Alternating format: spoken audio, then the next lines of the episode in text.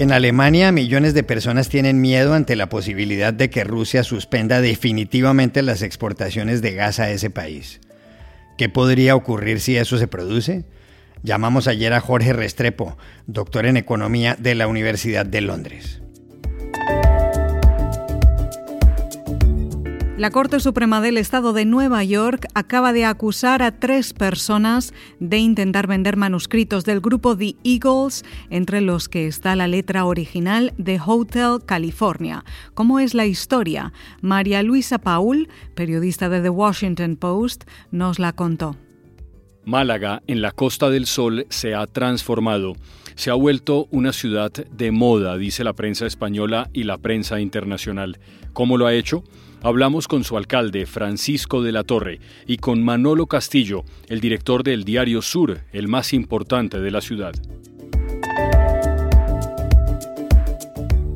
Hola, bienvenidos a El Washington Post. Soy Juan Carlos Iragorri, desde Málaga, a orillas del Mediterráneo. Soy Dori Toribio, desde Washington, D.C. Soy Jorge Espinosa, desde Bogotá. Es jueves 14 de julio y esto es todo lo que usted debería saber hoy.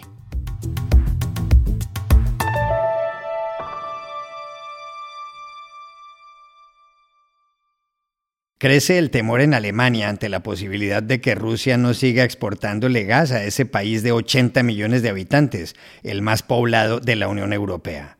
Todo tiene que ver con la invasión rusa a Ucrania. Las últimas horas han sido cruciales. ¿Qué es lo que ha pasado, Dori? Juan Carlos, esta semana se está disparando el miedo a que Rusia corte el suministro de gas a Alemania, porque primero, el lunes, el gigante energético ruso Gazprom cerró temporalmente el Nord Stream 1, que es el gasoducto que transporta gran parte del gas desde Rusia a Europa a lo largo de más de 1.200 kilómetros bajo el mar Báltico. El gasoducto llega hasta Greifswald, en el norte de Alemania, y Gazprom lo ha cerrado para hacer tareas de mantenimiento rutinarias durante 10 días. Esto pasa todos los años, pero claro, este 2022 el contexto es muy diferente. Tras la invasión rusa a Ucrania, las sanciones internacionales contra Moscú y la incertidumbre energética en Europa y especialmente en Alemania, que depende actualmente de Rusia para el 35% de sus necesidades de gas, del 55% antes de que empezara la guerra el pasado 24 de febrero. Así que Berlín se está preparando para lo peor. El ministro de Economía alemán, Robert Habeck, dijo el lunes que puede ser que el suministro de gas se reanude en su totalidad o puede ser que se quede en cero, porque durante las tareas de mantenimiento encuentren un detalle técnico que no se pueda reparar y que usen eso como pretexto.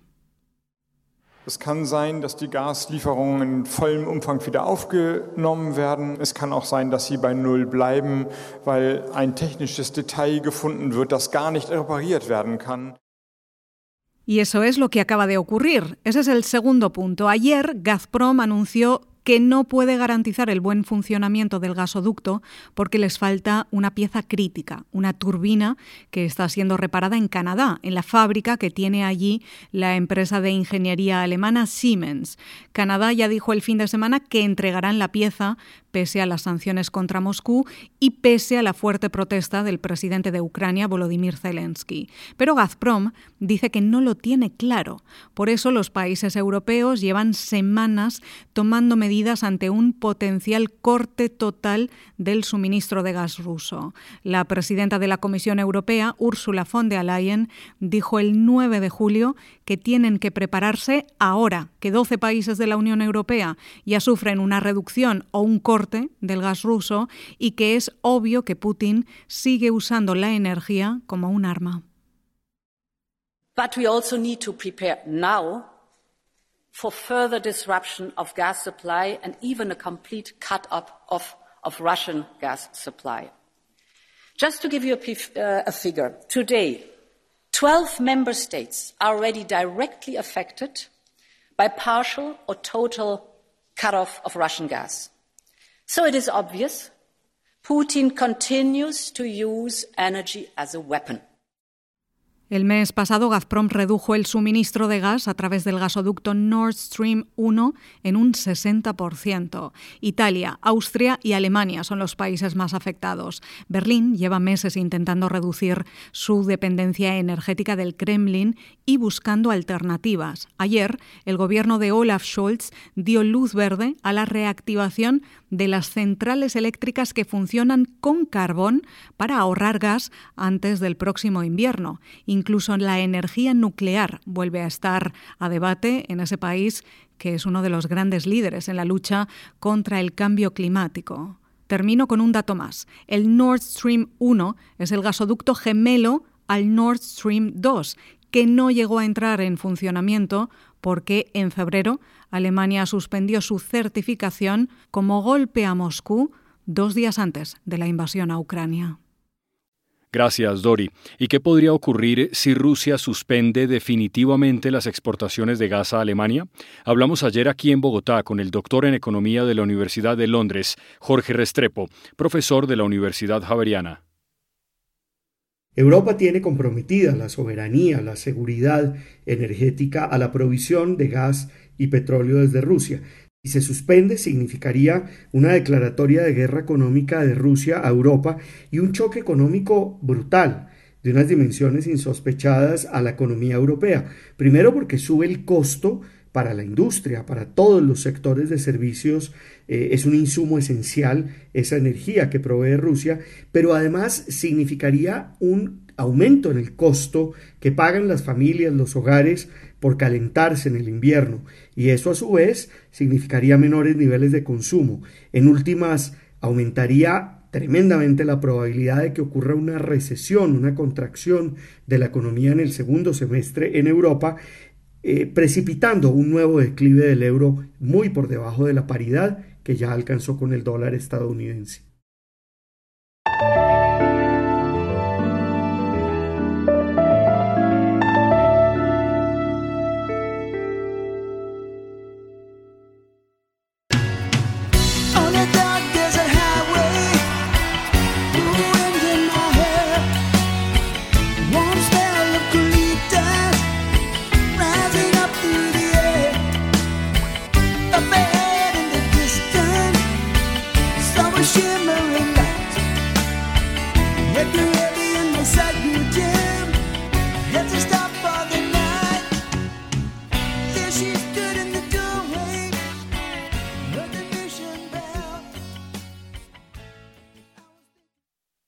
Inconfundible, ¿no? Son las primeras notas de una de las mejores canciones de todos los tiempos, Hotel California de The Eagles, tal como la tocó el grupo en vivo en el año 2005. La ponemos aquí porque Hotel California, la canción y el álbum son noticia. Sí, Espinosa, según un artículo publicado ayer por este periódico, The Washington Post, la Corte Suprema de Nueva York acaba de acusar a tres personas de intentar vender páginas de notas de The Eagles, entre las que estaba nada menos que la letra original de ese tema musical. Los acusados son Edward Kosinski, conocido en el mundo de las subastas relacionadas con el rock, Glenn Horowitz, comerciante de libros raros, y Craig Inciardi, director del Rock and Roll Hall of Fame. Al parecer, querían vender el material por un millón de dólares. Hotel California fue un álbum que se lanzó en diciembre de 1976. Según la revista Rolling Stone, está entre los 40 mejores de todos los tiempos. Una de sus canciones, New Kid in Town, que oiremos más adelante, recibió un premio Grammy. The Eagles fue una banda mítica formada en Los Ángeles en 1971. Cuando publicó Hotel California, tenía entre sus miembros a Don Felder, que componía muchas melodías, Glenn Frey, Joe Walsh y Don Henley, el baterista y principal vocalista y letrista. ¿Cuál es la historia de los manuscritos y las letras que ha dado pie a la acusación contra tres personas esta semana en Nueva York? Hablamos ayer con María Luisa Paul, la periodista de The Washington Post que escribió el artículo. Esta es una historia que comienza al final de los años 70, cuando los Eagles estaban en el pico de su popularidad. Resulta que la banda documentó el proceso de creación detrás de canciones icónicas como Hotel California en unos manuscritos llenos de letras y notas sobre estas canciones. Aquí es cuando un escritor que estaba trabajando en un libro sobre la banda se topa con estas 100 páginas de manuscritos. Ojo, la versión de cómo cayó con estos documentos varía. Una es que los consiguió detrás de la tarima durante un concierto. Otra es que un asistente de la banda se las entregó. Y otra es que el cantante Glenn Frey fue el que se las dio. Pero lo que los fiscales dicen es que fueron robadas. Varias décadas después, eh, el escritor le vende estos manuscritos a un trío de coleccionistas que fueron acusados el martes de conspirar para subastar estos materiales a pesar de saber que tenían unos orígenes un poco dudosos. Pero los problemas legales realmente comienzan cuando Don Henley, el fundador de los Eagles, se percata que los coleccionistas le están tratando de vender los manuscritos a casas de subastas como Sotheby's y Christie's. Él le dice a los coleccionistas, oye, estos materiales fueron robados, por favor devuélvemelos. Pero no, no obtiene respuesta. Y es así como la policía se comienza a involucrar. Mientras todo esto está pasando, los coleccionistas le siguen insistiendo a Sotheby's que ellos tienen procedencia sobre los manuscritos. Pero al final eh, los manuscritos nunca fueron subastados porque la policía comenzó a recuperarlos a partir del 2016. Y ahora, 50 años después de que desaparecieron, se espera de que Henley recupere páginas y páginas y páginas de historia musical.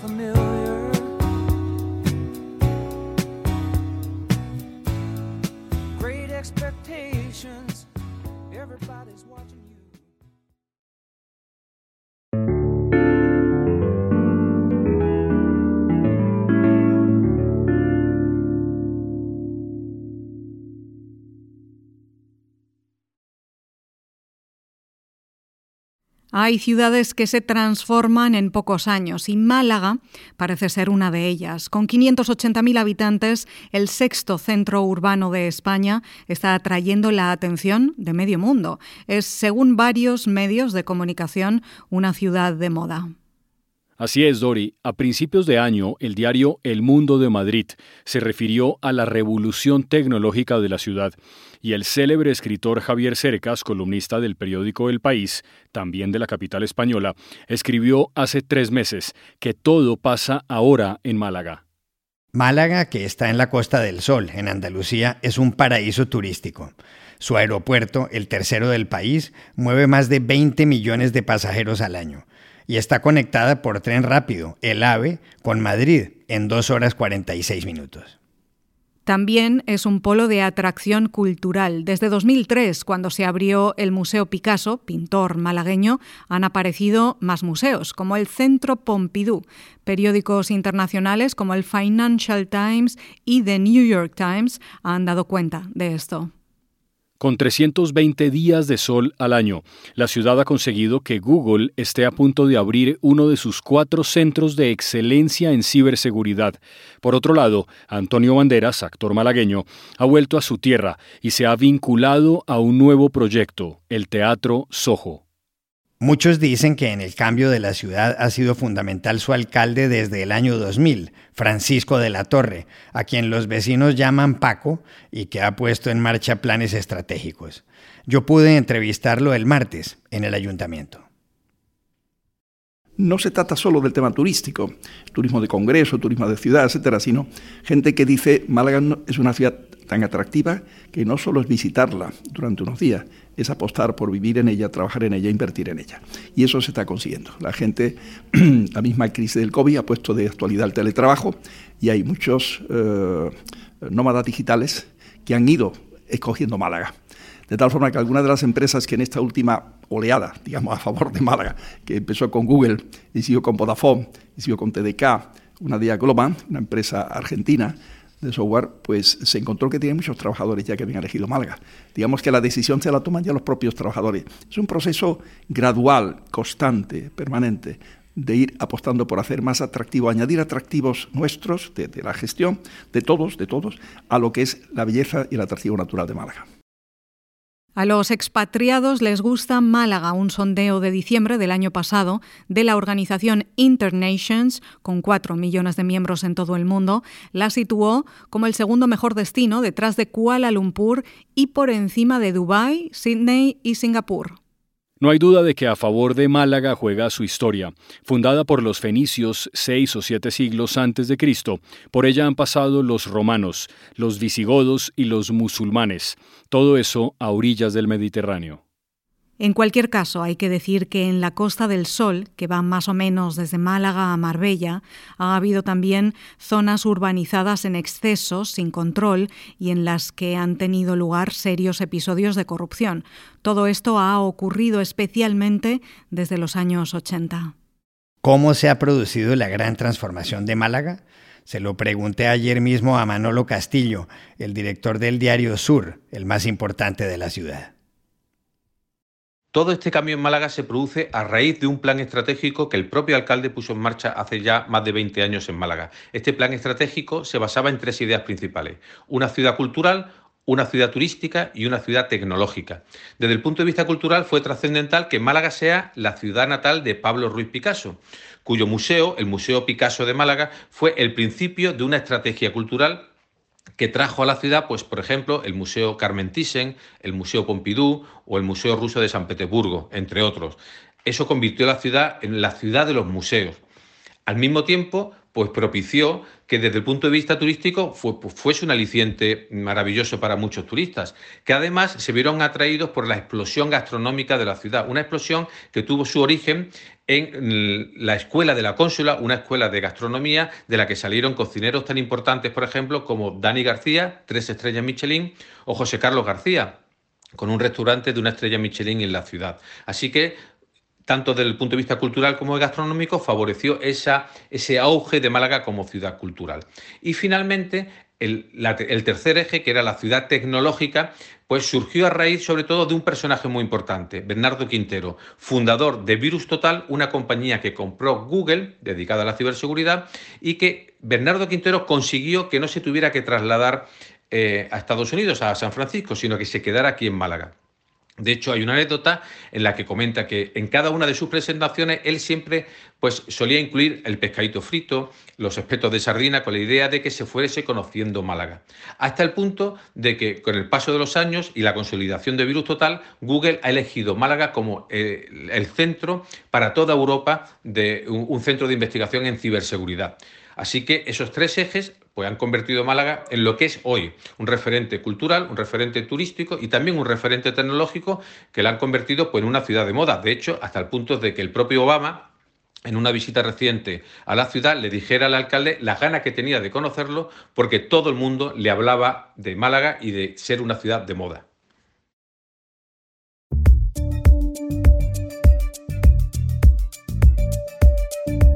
Y estas son otras cosas que usted también debería saber hoy. El presidente mexicano Andrés Manuel López Obrador concluyó ayer su visita de dos días a Washington tras reunirse con una delegación de empresarios de Estados Unidos que tienen previsto invertir 40 mil millones de dólares en México. El martes López Obrador fue recibido en la Casa Blanca por el presidente estadounidense Joe Biden y se comprometió a destinar 1.500 millones de dólares para modernizar la infraestructura en la frontera. Biden inyectará 3.400 millones. El expresidente boliviano Evo Morales dijo ayer por Twitter que las declaraciones del ex asesor de seguridad nacional del presidente Donald Trump, John Bolton, muestran que Estados Unidos es el peor enemigo de la democracia y la vida. Bolton reconoció el martes, en una entrevista con el periodista Jake Tapper de la CNN, que ayudó a planear golpes de Estado en otros países. No dijo cuáles, pero aludió a Venezuela sin dar detalles. En el Reino Unido, el exministro de Economía del gobierno de Boris Johnson, Rishi Sunak, ganó ayer la primera ronda de votación entre los parlamentarios para elegir al próximo líder conservador y primer ministro. Con 88 votos, Sunak, de 42 años, aventaja a la ministra de Comercio, Penny Mordaunt, que logró 67, y a la secretaria de Relaciones Exteriores, Liz Truss, con 50. Hoy habrá otra ronda de votaciones. El resultado se conocerá el 5 de septiembre. Y aquí termina el episodio de hoy de El Washington Post, El Guapo.